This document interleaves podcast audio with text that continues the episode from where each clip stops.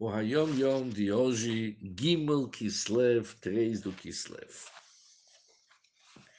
Uma das diferenças entre os hábitos do Baal Shem Tov e do Magid, o Magid era o aluno do Baal Shem Tov, e quem assumiu a liderança após do Baal Shem Tov, ele diz uma das diferenças entre os hábitos do Baal Shem Tov e os do Magid era que o primeiro, o Baal Shem costumava fazer muitas viagens, enquanto o segundo, que significa o Magid, ele permanecia em sua casa. Não precisava fazer tantas viagens, conforme vamos ver na explicação.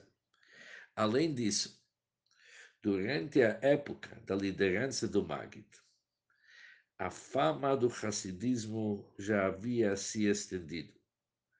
Inclusive, a fama do Hassidut foi tão distante que foi até lugares distantes, em virtude das viagens da sociedade sagrada, ou seja, dos alunos do Baal Shem Muitas pessoas comuns já estavam ligadas ao ensinamento do Hassidut e costumavam viajar para Mesrich, Mesrich onde que ficava o Magid. Isso é o Yom Yom de hoje. Na realidade, esse Hayom Yom faz parte de uma carta que o Friedrich Rebbe, o sexto Rebbe do Chabad, escreveu para o seu gênero, o nosso Rebbe, uma carta super importante. E nesse dito que nós vimos hoje, ele explica duas diferenças entre os costumes, os hábitos do Baal Shem Tov para o Magid. Que, em primeiro lugar, Baal Shem Tov, ele se dedicou a muitas viagens, enquanto o Magid, Magid do Mesrich, permanecia em sua casa. E depois o segundo assunto, na época do Magid, o assunto, a fama do Hassidu já estava bem difundida, bem divulgada, estava estendido. De tal forma que mesmo nos lugares distantes as pessoas viajaram para Magid do Mesrich, algo que não aconteceu na época do Baal Shem Isso faz parte de uma carta do ano 1935 para nosso Rebbe. E é interessante a carta que o Friedrich Rebbe descreve o Fabrengues, que ele ouviu no Lubavitch quando tinha apenas 7 ou 8 anos. Ele conta que no ano Rosh Hashanah Tov Rish Memches, o Friedrich Rebbe tinha apenas 8 anos, duas pessoas idosas, Hasidim grandes, chegaram para a cidade de Lubavitch. O Chosid Reb Abed do Chashnik e o Chosid Reb Shmuel do Varsh. Friedrich escreve o seguinte: Eu tentei aqueles tempos sempre ficar próximo a pessoas que relataram histórias e ouvir o que, que eles falam.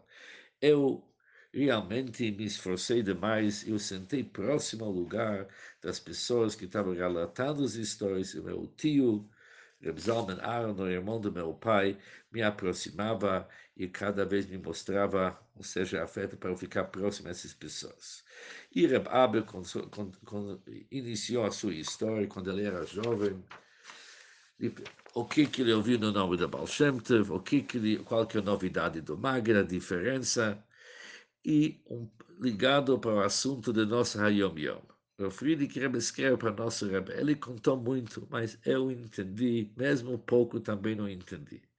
No meio da conversa, meu pai, o Rebbe Rashab, chegou, meu tio, Rebbe Zalman Aaron, foi para recebê-lo e todas as pessoas ficaram de pé até que o Rebbe Rashab sentou no seu lugar. O Rebbe sentou no seu lugar na cabeça da mesa e quando sentaram, meu tio, Reb Zalman Aaron, relatou para meu pai aquilo que Reb Abed Chashnik falou, que quando ele era uma criança, ele ouviu a diferença entre os costumes do Baal Shem e do Magid.